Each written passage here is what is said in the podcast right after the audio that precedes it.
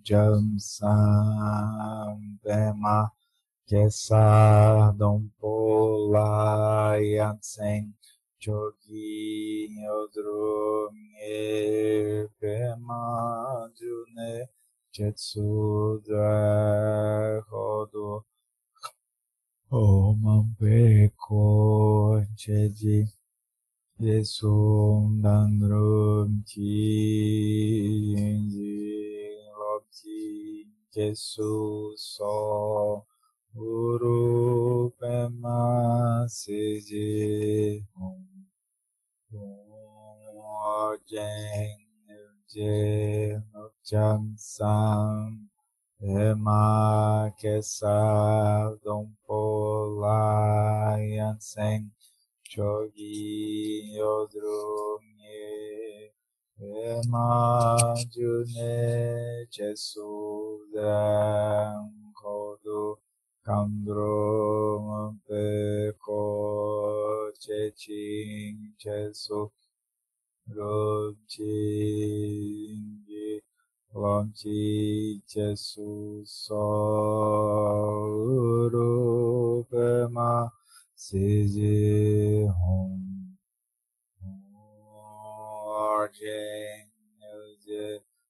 cham sam ve ma ke sa long po la yan seng cho yin yo dro ye ve ma ju ne che su dra ko du kam ro mam pe ko che chi che su nan Chesu So Uru Pema Siji Hum Sanje Chodam Sochi Chonam La Chanchum Bandum Dangi Chamsu Chi Dagi Jinso Dipe Sonanchi Ola Penche Sanje Drupasho Sanje Chodam Sochi Onam Lam Jancho Vardu Nahi Shamsu Chi Nagi Jinso Jipe Sonanchi La Pinche Sanje Rupasho Sanje Chodam Sachi Yonam Lan Yancho Bado Lagi Jamsu Chi Nagi Yingso Sonanchi Olá, Pente Sanje Show. Boa noite. Então, dando seguimento aos estudos e práticas das terças-feiras, nós vamos dar uma olhada no, no texto, que é o texto de prática, né? Que é sobre quatro, as quatro contemplações que transformam a mente.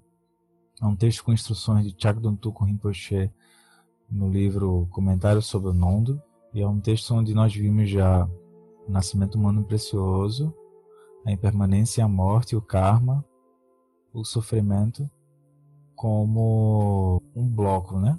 Ou seja, primeiro a gente viu cada um de maneira separada e agora a gente está vendo qual a importância de ver essa temática, os quatro pensamentos transformam a mente. Então o que acontece? Seguindo as instruções do, do texto, ele diz: sofrimento, instruções para a meditação. Aí ele diz: comece por contemplar o sofrimento, focalizando os seis reinos. Então, só essa frase inicial aqui, ela já dá um, um bom material de prática. Porque ele não diz comece entendendo. Ele não diz comece acumulando e comprando muitos livros. Ele não diz comece é, dando palpite a respeito. Ele diz: comece por contemplar o sofrimento. É contemplar. Ou seja, eu preciso parar em algum momento e ver a coisa funcionando ao vivo e a cores. Não é ter ideias a respeito, é ver a coisa funcionando. Então significa contemplar. Eu preciso de exemplos para fazer isso acontecer. Depois ele vai dar, ele vai seguir, ou seja, imagine vividamente a existência de cada um deles. Ou seja, é, de novo, ele vai dizer, ó, precisa entrar nos reinos, precisa sentir isso, galera. A gente, a gente, enquanto a gente estiver evitando o sofrimento, é justamente por isso que a gente sofre mais. A sua mente pode entrar em outros reinos através da visualização, o que fará se descortinar em sua experiência. O que, que ele está dizendo? É que, por exemplo, já já a gente vai fazer a prática. E quando a gente vai fazer na prática, a gente vai localizando os exemplos e vai vendo se isso é verdade ou não. O que fará se descortinar em sua experiência. Ou seja, a gente precisa experimentar isso. Ninguém vai praticar compaixão diante do, do reino dos deuses, dos semideuses, etc., porque leu, entende? Compaixão é algo experimental. Compaixão não é algo a ser lido. Não é algo a ser apenas entendido. Precisa ser experimentado. Então ele está tentando dizer isso. Ó. Diante de cada uma dessas contemplações de seis reinos, tente contemplar que é possível, em primeiro lugar, ver a impermanência deles, ver o karma operando, agora ver o sofrimento e depois ver a compaixão. Se a pessoa puder ver alguma coisa disso, já está bom. Ou seja, o potencial para qualquer experiência reside na mente. Isso é outro, outro, outra fase de contemplação. Que é assim, não são as coisas fora que estão mexendo comigo. É o meu karma mesmo que está me rodando para cima e para baixo. E eu paro e eu vejo isso, ou eu vou ficar é, tapando o sol com a peneira. Em contemplação, extrapole de um momento de dor que você tenha efetivamente sentido.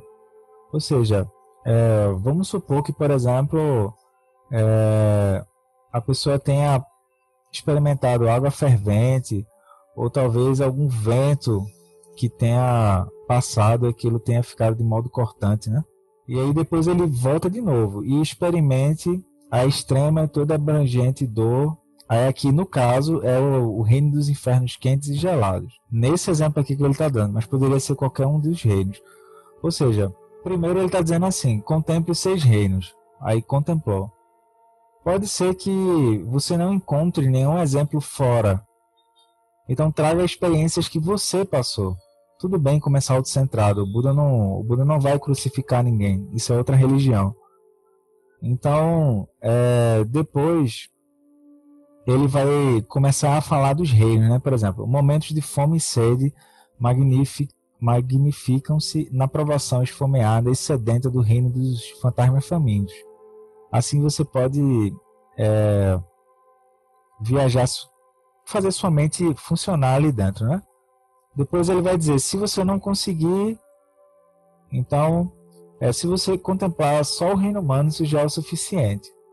Aí depois ele vai seguir reino por reino, só nessa, só nesse texto aqui curto, e depois, onde eu quero chegar é, para hoje, ele vem para esse parágrafo que é assim, ó. Quando os pensamentos vierem nesse reino que você está vendo, agora pense nos incontáveis seres nos seis reinos. Então, ó, presos em ciclos de miséria, por quê? Porque na perspectiva de um Buda, os seis reinos, eles nada mais são do que miséria, não tem nada de especial ali dentro. Eles não têm a menor ideia de como se desembaraçar pense na sua condição, ou seja, pense na condição do reino que está sendo visto, né? Até que a compaixão brote como o desejo de que o seu sofrimento atual seja imediatamente aliviado e que, em definitivo, eles possam ser completamente liberados dos pesares do Sansara. Então, novamente, pense os pensamentos e descanse. Ó, galera, é interessante completar o ciclo, tá? Então, parou. Visão. Qual é a visão? Visão é quatro pensamentos que transformam a mente. Para que, é que serve isso? Chacoalhar qualquer estrutura de apego e de aversão que está aí, que a pessoa nem, nem duvida que isso está aí. Surgiu, surgiu, sinta.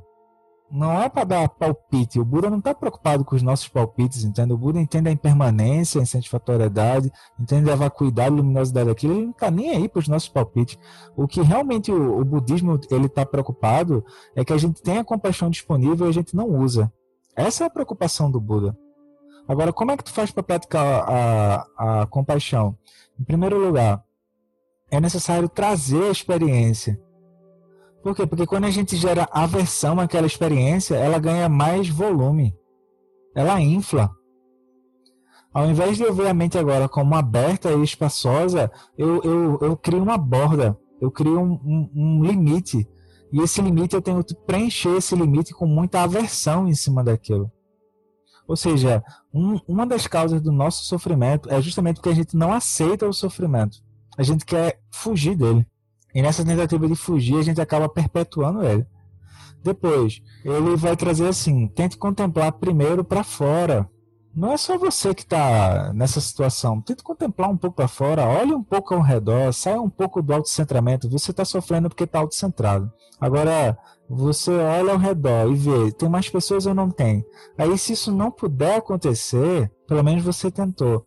Aí sim, volta um pouco e tenta entrar na tua experiência e ver se tu consegue achar alguma situação vinculada ao reino em questão que tu está contemplando. Então, por exemplo, hoje, hoje é o reino dos fantasmas famintos, onde a emoção perturbadora é a carência. Aí a gente vai trazer a visão correspondente a isso, depois a gente vai ter que procurar exemplos, galera. Se a gente não procurar exemplos, não vai adiantar de nada entender. Tem que procurar exemplos, entende? Porque é pensar, contemplar. Depois a pessoa, a pessoa ela vai ver que é possível gerar compaixão diante dessas situações. No caso, diante da, da carência, né? diante da avareza. Ao invés dela dizer, ah, não, como é que ele está fazendo isso? Ao invés dela dizer assim, como é que ele está fazendo isso? É, ela vai ver que tipo, a mente dela também pode entrar ali na carência. Ela pode, existe a possibilidade. E depois ela gera compaixão. E depois, no final, ó, ou seja, gere compaixão até que um desejo, da mesma forma que a gente para e a gente não precisa ter alguém do nosso lado para sentir saudade. Por exemplo, vamos supor, sei lá, que alguém está com um pai e uma mãe que mora no interior. A pessoa não está podendo estar tá lá. Ela não precisa ter o pai e a mãe do lado para ter saudade, entende? Ela sente a saudade. Então, da mesma forma, observa para ver se brota compaixão ou não. Depois ele, ele, ele segue, né? É, veja se brota o desejo é, de imediatamente desse, desse sofrimento ser aliviado e que eles também possam ser completamente liberados dos pesares do samsara. Isso é compaixão, entende? Compaixão ela precisa estar ligada a alguma visão de sabedoria. Caso contrário, é uma compaixão que a pessoa está inventando da fantasia dela, assim. Compaixão está associada à sabedoria, ponto. Tem que estar. Tá. Não é uma compaixão, não é ter pena, não é, não é isso. Compaixão tem que estar associada à sabedoria. E depois, galera, completar o ciclo, ó. Pensar, contemplar, repousar. Novamente solte todos os pensamentos e descanse. Ou seja, vai ter uma hora que possa ser que a gente está fazendo a prática, a gente está andando. Daqui a pouco a mente ela vai se dispersar. Nessa prática que a gente está fazendo, é, lembra de gerar compaixão diante daquela situação e tenta repousar, tenta lembrar que a mente ela é relaxada, entende? Ela não é tensionada. A mente só se torna tensionada se ela estiver dentro de uma bolha. Isso vai fazer com que a gente identifique mais rápido e perca menos tempo diante dessa situação que é a situação dos fantasmas famintos, ou seja, a carência, e que a gente também não mergulhe na carência quando o outro vier aparecer, porque quais são os extremos, ó? Ou o outro vem carente e a gente também entra na carência, ou o outro vem carente e a gente quer ter aversão daquilo. A gente não quer nem ouvir aquilo. A gente quer afastar. Só que pode ver que quando eu quero afastar, eu já tenho um sofrimento naquilo. Porque essa palavra sofrimento, ela não traduz a experiência. Eu tenho dukkha frente àquilo.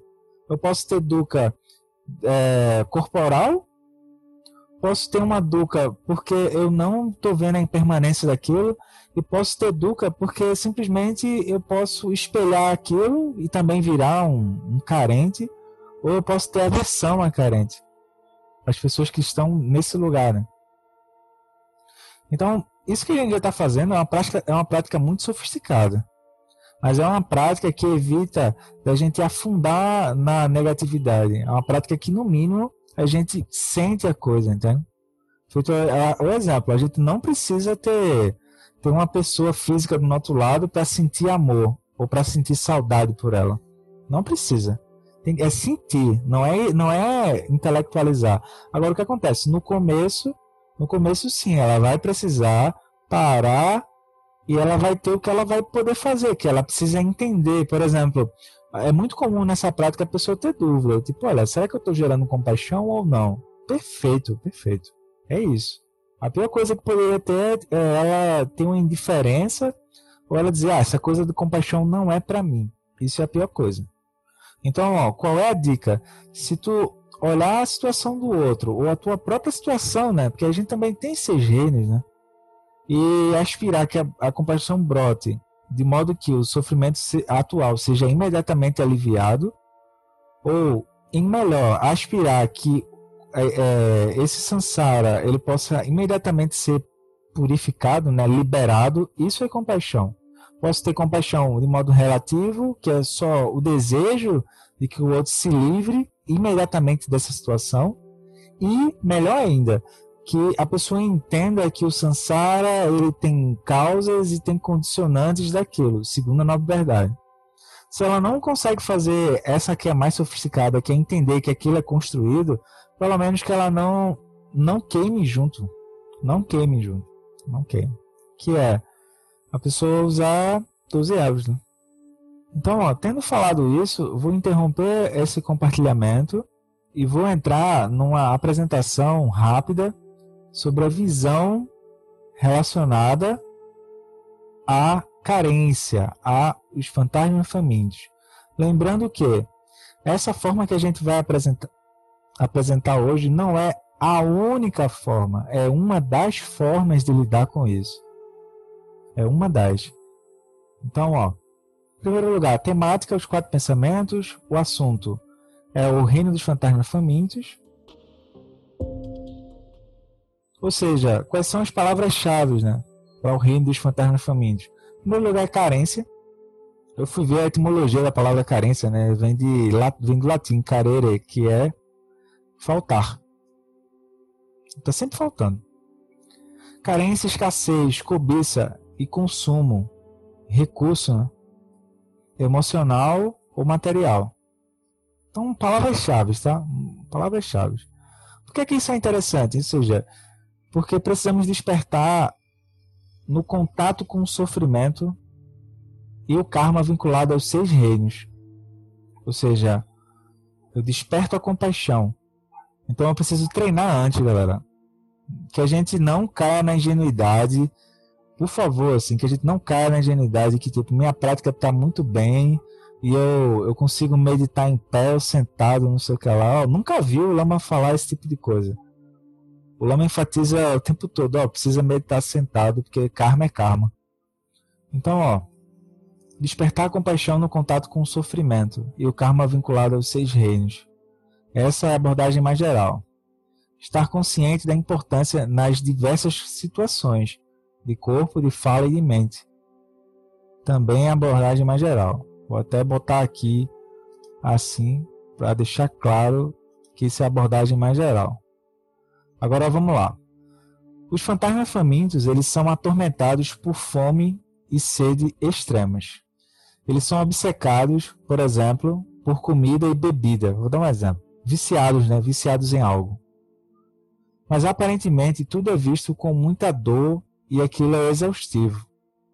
Embora o ambiente ao redor ofereça possibilidades de que o outro possa oferecer, é isso que ele está chamando de ofereça possibilidade de oferecimento ao outro e fartura, o fantasma faminto consegue ver apenas o que é o que é que está faltando, ou seja, o que é desagradável. Ou seja, se há luz do sol, ele vai reclamar que está frio. Se há chuva, ele vai reclamar que está quente. Suas sensações são validadas por esse filtro baseado em miséria, em vazio interior, avareza. É como se ele se sentisse machu machucado por dentro pela falta. Na iconografia, caramba, saiu, ó. Na iconografia budista, o fantasma faminto ele é representado por uma garganta que é do tamanho de um fio de, de cauda do, de cabelo da tamanho do fio da de cabelo da cauda de um cavalo. Esse é o pescoço, né, deles, é representado por isso.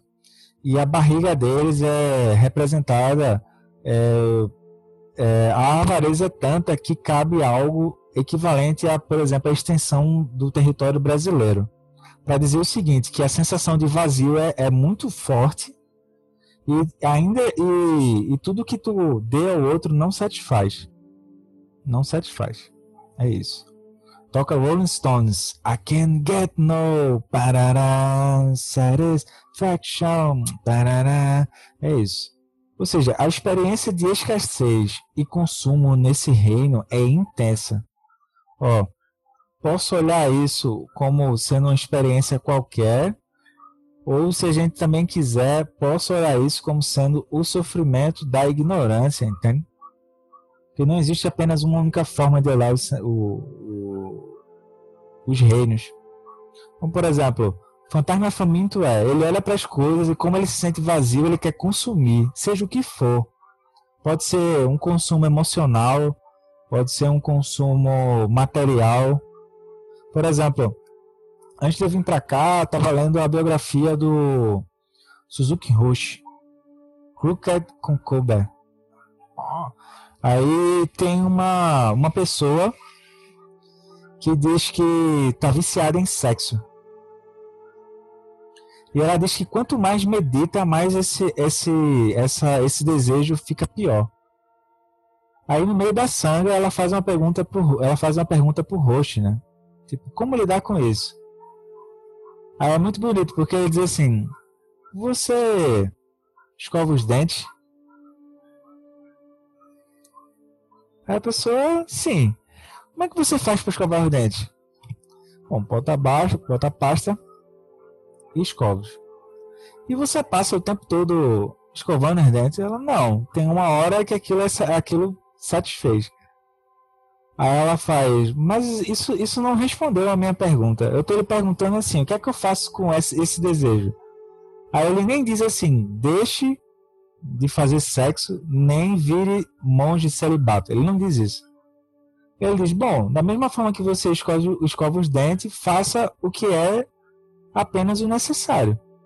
Satisfaça o que é apenas o necessário. Ou seja, não é o ato em si, mas é que a, aquela mente ela está numa posição que é uma posição de carência, na é verdade. Então ele vai seguir. Observe o quanto esse reino sofre quando você, por exemplo, não come ou não bebe por apenas um turno. Ele tá, ele tá, ele tá pedindo para a pessoa pegar uma experiência dela e observa o que, que acontece em cada um se a pessoa ficar um turno só, um turno, sem comer ou beber algo, para ver o que acontece. A avareza e a oposição à generosidade dos outros são a, principal causa do renascimento nesse reino. Ó, avareza e oposição à generosidade dos outros. Não é à toa que o Buda oferece a tigela para tirar o fantasma faminto desse lugar. Porque é muito difícil um faminto oferecer. Porque ele só vê o que está faltando. E naturalmente o que está faltando para ele. Nos três reinos inferiores, que são infernos, famintos e animal, o sofrimento está mais voltado para o sofrimento, o meu sofrimento. Nos três reinos superiores é o meu sofrimento e o dos outros. Por isso que é importante, galera, começar a fazer uma varredura honesta e sincera conosco sobre esses reinos e como a gente os habita, entende? Tem um filme onde habitam os monstros, acho que é isso o nome do filme, que é bacana para a pessoa ver, que é isso. Ou seja, a percepção desse reino ela é distorcida. Ou seja, a aparência desse reino é assim. Aqui um lugar, é feito ele falou. Se o lugar está oferecendo sol, ele vai dizer que está frio. Se o lugar está oferecendo chuva, ele vai dizer que está calor. Ou seja, onde há riqueza, ele só vê miséria. Como, por exemplo, eu tenho usado o inferno de Dante, né? E aí, um dos infernos é justamente a avareza. E aí, é, tem uma hora que o pai do Dante, quando ele é criança, ele é muito rico, aí ele diz, mas está faltando três moedas de algum valor lá, um valor bem, bem baixo, assim, equivalente, sei lá, 50 centavos, coisas do tipo. E aí ele começa a ficar fora de si, o pai do Dante, porque está faltando essas três moedas. Ele não vê que a riqueza dele, em comparação a essas três moedas, é nada. Mas ele fica tomado pela percepção de avareza e de miséria e começa a agredir o Dante, literalmente. Aí depois ele começa a agredir a esposa. Por causa de três moedas. Não é o, o, o tema de hoje entrar a fundo, adentro, na explicação da explicação, etc. Sobre o reino das fantasmas famintos, né? Aliás, durante a semana eu vou estar soltando uma série que é como lidar com as emoções e a descrição da visão em relação a cada uma delas. Aí já está no site, mas eu estou revisando ainda. Mas quem quiser tá lá. Por quê? Porque esse é um tema que a gente vai voltar recorrentemente. Por quê? Porque a gente vai perceber que quando a gente tem problemas, ou quando a gente está é, sem ação diante das coisas, toda vez que a gente se sentir passivo diante da realidade, significa que a gente saiu da compaixão. E quando a gente se sente passivo diante da realidade, significa que a gente está preso em algum dos seis reinos. É isso. A, a percepção budista das coisas é muito simples. É muito direta. Então, ó, em primeiro lugar, é, eu vou convidar a todos para que a gente pare um pouco agora e contemple, se a gente puder, nos próximos cinco minutos, que a gente, se tiver um papel, anote. Se não tiver, tenta anotar no, no, que, no que puder, sei lá, abre um Word, enfim. Mas listem cinco, cinco situações que aconteceram é, com pessoas, próximas ou não, pode ser com, com vocês também, não tem problema não, é, que envolvam carência. Envolvam carência, tá? Dar exemplos. Aí a pessoa sai, ela não faz nenhuma boa vontade de querer dividir a conta porque ela já está pensando no que vai faltar para ela. Isso é um exemplo de carência, de avareza. Outro exemplo, ela, a pessoa sai e a pessoa ela é o oposto. Ela estoura o cartão de crédito justamente porque ela passa nas lojas e ela quer se sentir preenchida pelos objetos que estão lá. Não é uma coisa reino humano, entende? Onde eu tenho a organização das parcelas, etc. Eu compro aquilo que realmente é necessário. Será que isso é necessário? Isso é reino humano? Não é. É fantasma faminto, que é assim, eu consumo bastante aqui. Esse é um outro exemplo. O exemplo mais, mais drástico, que é a pessoa, é, usuários de drogas, né, alcoólatras, etc. Eles passam do limite que o corpo deles dão. Então, uma nota só 5, galera. E tipo assim, é, é, interessante que vocês parem e contemplem assim. Cinco exemplos e situações que envolvam fantasmas famintos ou reino dos fantasmas famintos carência. Eu paro e a gente vai fazer a prática, tá bom?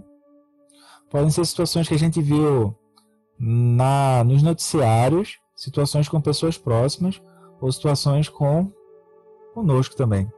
Às vezes a gente pode ficar um pouco assim. Pronto. Então, agora a gente vai fazer o seguinte.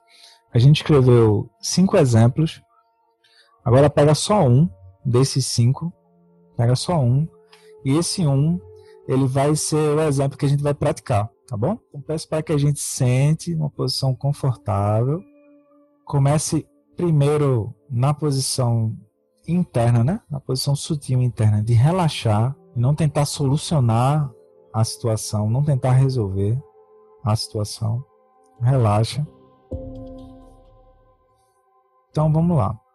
Um, os seres que aspiram se mover em corpo, fala mente, a partir da carência, acabam cometendo alguma das dez ações não virtuosas? Essa é uma pergunta que a pessoa faz. Aí ela olha. Pega agora o exemplo que ela pegou e vê, tem alguma das ações não virtuosas ali?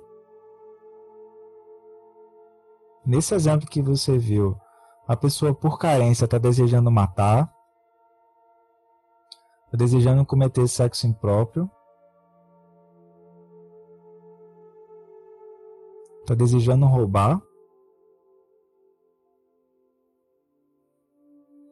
Nesse exemplo que você que você está vendo, é, esse ser, ele está desejando falar inutilmente, está desejando mentir, está desejando difamar, ou está desejando agredir com palavras.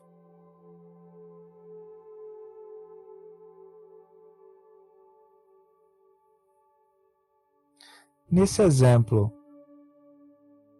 essa mentalidade desse ser está desejando ser hostil, ou seja, né, hostilizar por avareza ou carência, está desejando ainda mais aquilo que ela já tem como satisfeita, ou está sustentando ainda mais essa posição de carente, que é a, a ignorância, né? Ou seja, contemple. É, assim, eles estão inconscientes da própria tragédia e se acorrentam ainda mais nessa emoção perturbadora.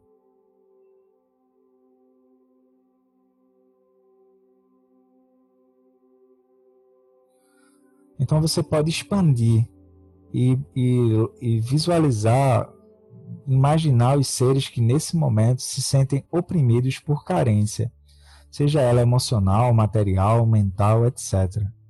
Observe com cuidado o quanto de dano, dano, dano e perda de tempo se sente aqui. Perda de tempo em que sentido? Porque a pessoa não está aproveitando a vida humana preciosa, entende?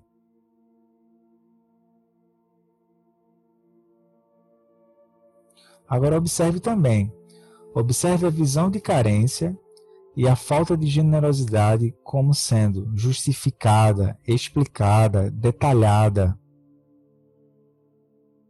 Aí a gente tenta apontar vítimas e culpados pelos nossos sofrimentos. A gente aponta dedo. Observa que na carência a gente também é capaz de fazer isso. Ou seja, como que os pensamentos ganham força aqui dentro, né? Eles ganham força por essa emoção perturbadora. Não são os pensamentos que estão fazendo isso é a emoção perturbadora que dá, tem, dá base para isso. Observa nesse exemplo.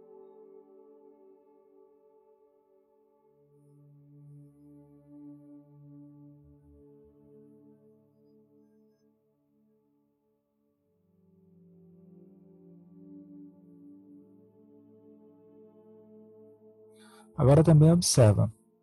É praticamente impossível a própria pessoa praticar compaixão se a mente dela estiver fixada nesse reino.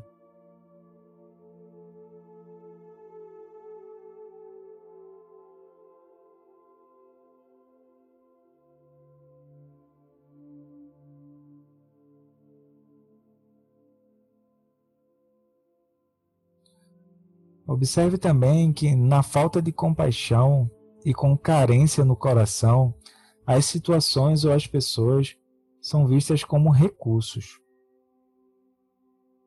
É o vampirismo, né? E, portanto, elas devem estar por perto. Ou seja, eu preciso de um chiclete para segurar a pessoa do meu lado.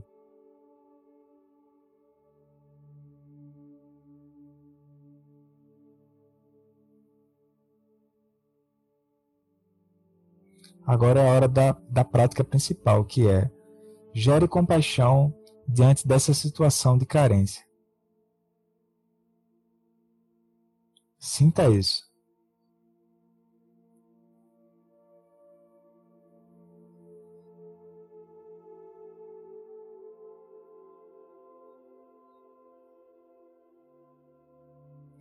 Ou seja, aspire que o sofrimento atual da carência seja imediatamente aliviado e que, em definitivo, eles possam ser completamente liberados dos pesares, das amarras de Sansara. Aspire isso de coração, assim.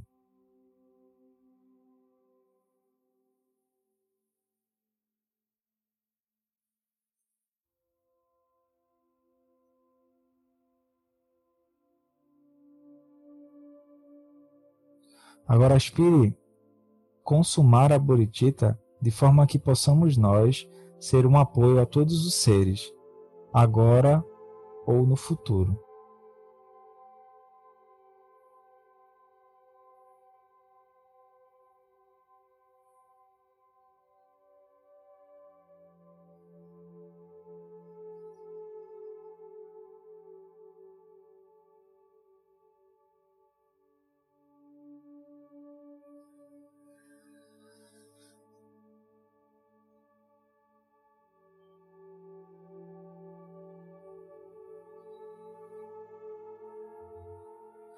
Em seguida, agora descanse a sua mente de qualquer tipo de ação, qualquer tipo de conteúdo. Repouse, relaxe. E agora tente permanecer relaxado nos próximos minutos.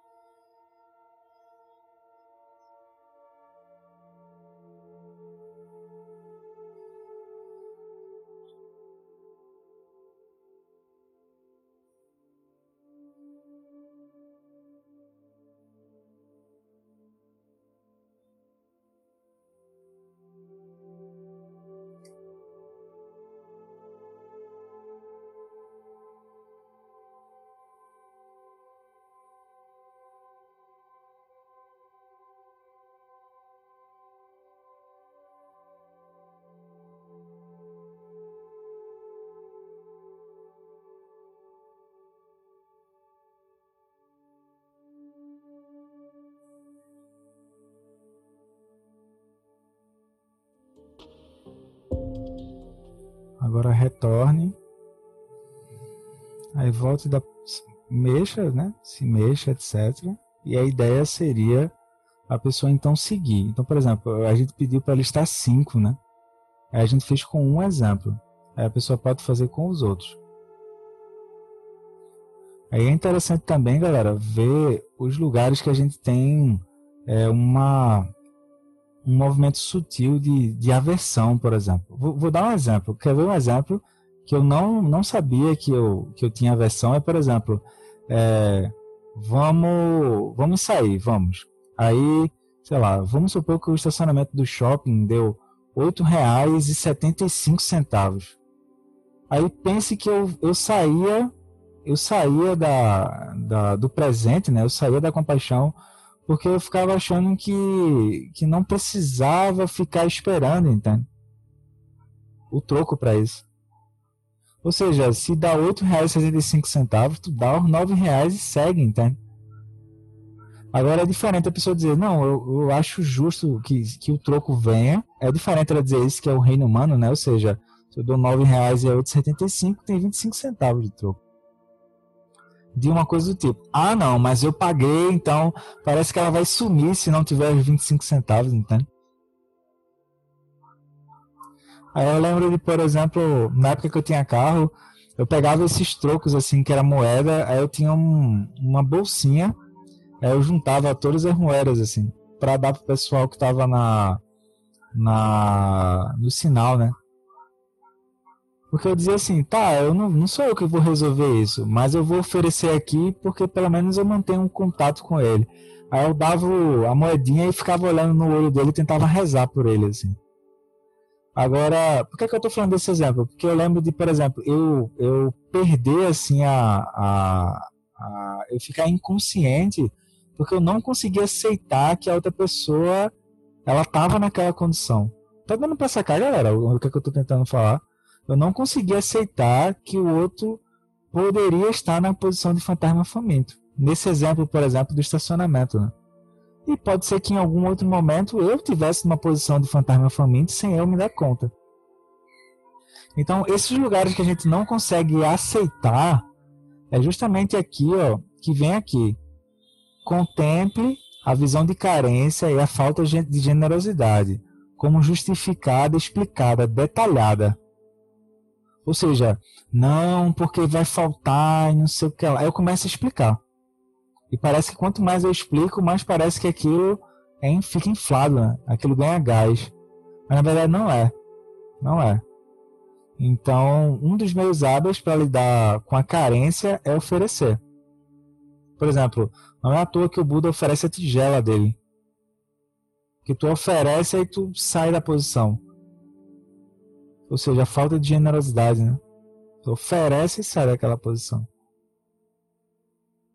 Aí eu lembro disso assim, eu tive que. Quem, é, é, quase testemunho, né? Amém, irmãos? Amém é quase um testemunho, assim. Eu lembro que quem me ajudou nisso foi o Dharma, assim, porque eu fui vendo o quanto eu tinha aversão dessa posição que o outro poderia ter, o outro pode ter essa posição também.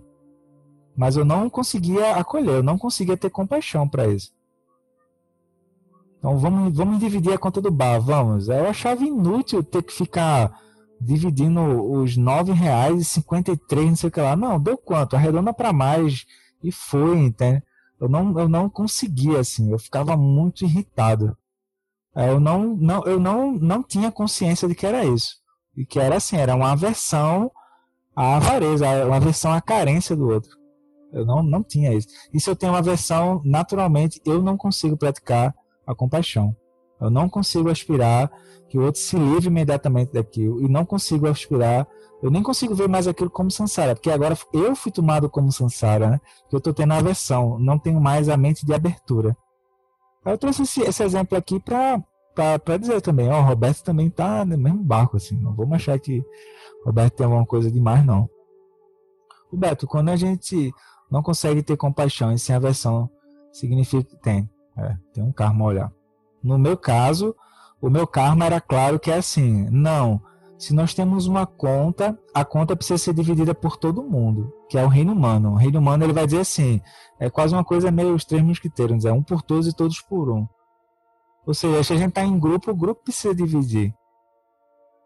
Aí na hora eu, eu lembro assim de eu ser tomado, assim, a pessoa se amarrando para soltar, assim.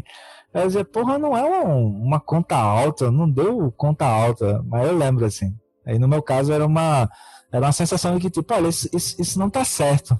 Certo ou errado é reino humano. Isso não tá certo, né? a gente tá em grupo, isso precisa ser dividido. Não era. Aí eu lembro, eu, eu, eu tive que trabalhar com isso, assim. Tive que trabalhar. Eu era o primeiro a levantar. era o primeiro a levantar, dizer, ó, oh, isso não tá certo não, tem que tem que dividir, pô. Vamos dividir isso aqui. Vamos dividir. Aí, aí é, esse são exemplos simples, galera. Mas é os exemplos simples é na simplicidade que a gente consegue fazer a coisa andar. É da simplicidade que eu consigo treinar para poder fazer isso com coisas mais complexas. Existem exemplos mais complexos que talvez a gente não está conseguindo entrar agora, mas pode ter calma, que a gente treinando com coisas simples a gente vai fazer. Então, ó, é, hoje só deu tempo de treinar uma, uma situação, mas vocês têm mais quatro aí para fazer. Então vamos fazer, sei lá, um acordo simples, entende? Que daqui para a próxima semana a gente vai treinar essa contemplação. Essa contemplação é necessária, porque eu vejo, eu entro, porque eu preciso entrar na situação, eu vejo se tem alguma ação não virtuosa, vejo o quanto a pessoa ela fica acorrentada ali dentro sem se dar conta, vejo que a pessoa perde muito tempo naquilo, vejo que, que a pessoa justifica, pô, ela vai dizer, não, olha, tá aqui, ó, é R$ 9,53 eu quero 7 centavos porque aí ela vai, é porque, é porque, é porque, é porque, é porque nada, é porque nada. Aí ela explica, ela detalha, ela consegue dizer que sem aquilo ela não vai viver. Porque a carência é esse, né? Sem isso eu não vivo. Depois, ó, vê que é muito difícil a pessoa sem ter, um, sem ter treinado antes, ela, ela ter compaixão e ver que é, é, sem compaixão é, o coração agora pode ser tomado por carência. A gente inverte o treino, beleza, galera? Não é assim, eu sou um coitado que tô nesse reino. Não, é assim, tu já tem compaixão. Mas tu tá entendendo agora porque tu perde a compaixão? É isso. Essa é a prática mais elevada, que é a prática do, do, do, Bodhisattva, né? A prática do Bodhicitta. Aí depois eu gero compaixão diante dessa emoção. Volto a dizer, a gente não precisa ter uma pessoa do nosso lado para dizer estou apaixonado por vocês, eu lhe amo, ou eu, eu, eu, estou com saudades. Eu não preciso ter a pessoa do meu lado. É possível você sentir a compaixão. Beleza, galera? Então, é, a ideia das terças-feiras é ficar com essa dinâmica, tá? Trazer visão, ou seja, trazer um pouco do que, que a pessoa vê ali dentro, trazer a contemplação, ou seja, listar cinco situações. Ou seja, é, é até bom que na, é, na próxima, daqui para a próxima terça, a gente já vai ter mais exemplos para trazer. E depois contemplar. Contemplar é assim, precisa chamar. Precisa chamar, chama aqui. Quem vem de lá, irmão, acabou com o neném? Não. Quem vem de lá é a carência. Então vamos contemplar com a carência. Vamos contemplar com a carência. E aí, o que, é que a pessoa vai ver? Ela vai aprender a desenvolver a compaixão. Essa é uma prática que Tiago do Rinpoche enfatizava. Essa é uma prática que o Lama Santos também enfatiza, mas no momento ele está trabalhando outras práticas, mas ele enfatiza esse tipo de prática e ela vai, ela vai nos ajudar, galera. Ela vai nos ajudar porque é necessário desmistificar, tirar o mito da compaixão. Tirar o mito da compaixão de que a compaixão não pode ser praticada. Pode, ué. O que vai diferenciar a prática budista, a prática do Dharma, é justamente a questão da compaixão? O Buda se levanta por causa da compaixão? Como é que a prática não pode ser feita? A prática pode. Então, é, eu vou ficar por aqui. Fica uma sugestão de prática para a gente fazer, mesmo durante a semana, né? A gente está se encontrando na, na matinê. A gente pode separar um tempinho para fazer essa prática, não tem problema não. Não é uma hora e meia de prática que a gente está fazendo? Nove e meia até as dez, dez às onze. Pode separar um tempinho para fazer essa prática, não tem problema nenhum, não. Ou seja, a, a carência vem, como eu estou treinando lidar com aquilo, agora eu, eu chamo a carência e transformo aquilo. Aí eu, eu entendo que a compaixão ela é expansiva. Ela não é cartesiana, ela não é XY, ela é expansiva. Ela vai pegando os lugares e vai clarificando aquilo. E aí, na sequência, a gente trabalhou Reino dos Infernos, hoje foi Fantasma Faminto. Semana que vem, a gente vai trabalhar com Reino Animal. Reino Animal trabalha com torpor, preguiça, falta de iniciativa. A gente vai trabalhar com isso. Aí, ó, de novo, listem, escrevam cinco exemplos que têm acontecido nos noticiários, que aconteceram com pessoas ao nosso redor e depois pode ser com a gente. Por que, que eu falo isso? Porque tem um exemplo que me chama bastante atenção na biografia do Miguel Rinpoche, que é apaixonado pelo mundo, que é assim, quando ele se vê numa sensação lá que ele está carente, ele não consegue praticar compaixão para ele. Isso me chamou bastante atenção.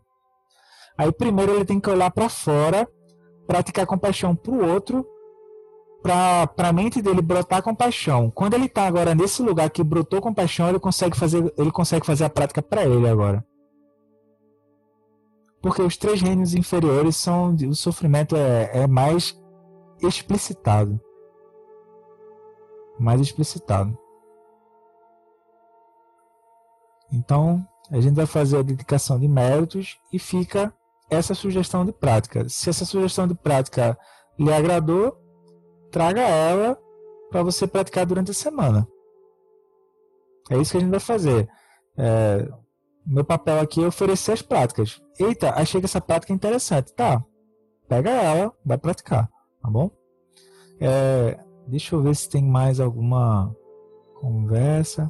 Bom, mas né, justamente esse, tipo, em primeiro lugar, ver que ele não se satisfaz com nada, contemplar isso. Em segundo lugar, ver se está brotando em você de fato a compaixão. Porque se eu vejo a compaixão de fato, eu não vejo o outro preso mais nisso. Eu não consigo ver o outro preso. Se eu estiver vendo o outro preso no fantasma faminto, significa que eu estou com algum apego. Em segundo lugar, assim, o fantasma faminto, o único jeito de tu ajudar ele de fato é ajudando ele a gerar mérito.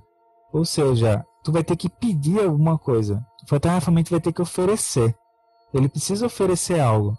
Então, uma boa coisa a fazer, é, Camille, é ajudar a pessoa a, por exemplo, ver alguma habilidade que ela tem e ver se ela gostaria de oferecer essa, essa habilidade de forma voluntária. Ela precisa oferecer. Se ela ganhar de novo, ela vai, ela vai reificar a posição de faminto. Porque qual é o problema do faminto? É que ele está tão avarento que ele não consegue ver a generosidade ao redor. Sacou? Então o único jeito de eu, de eu ver essa essa generosidade de novo é eu fazendo parte daquilo, é eu oferecendo. Oferecer algo. Isso não é uma coisa muito simples, não. Pedir ajuda ao fantasma fomenta ajuda, ajuda. Ajuda. Ajuda. Com certeza. Então, vamos lá. A gente vai se despedir por hoje. Que os méritos desse encontro se expandam e toquem a todos.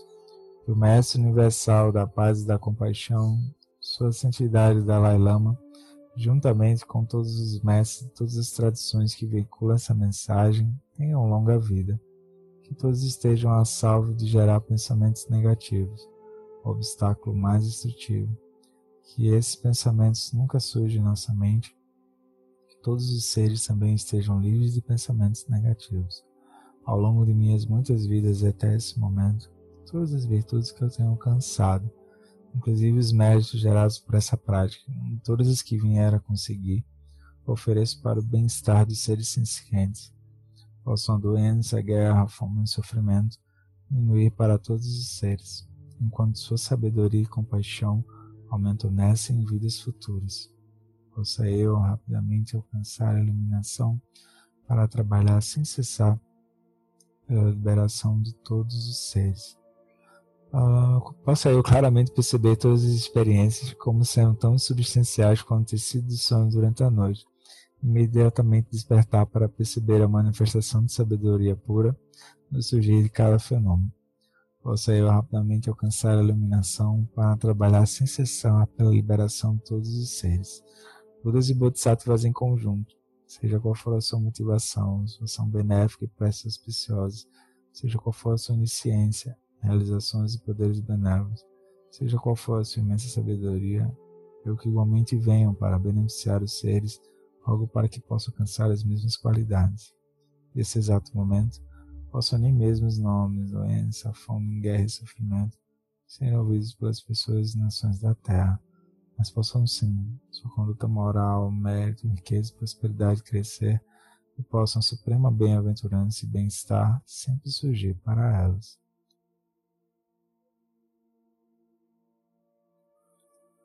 Quem lo chosun lo chezanin sasun cha papel drodo chosun ada midra do sungele show. Então, muito obrigado pela presença, galera. Foi. Valeu. Tudo de bom.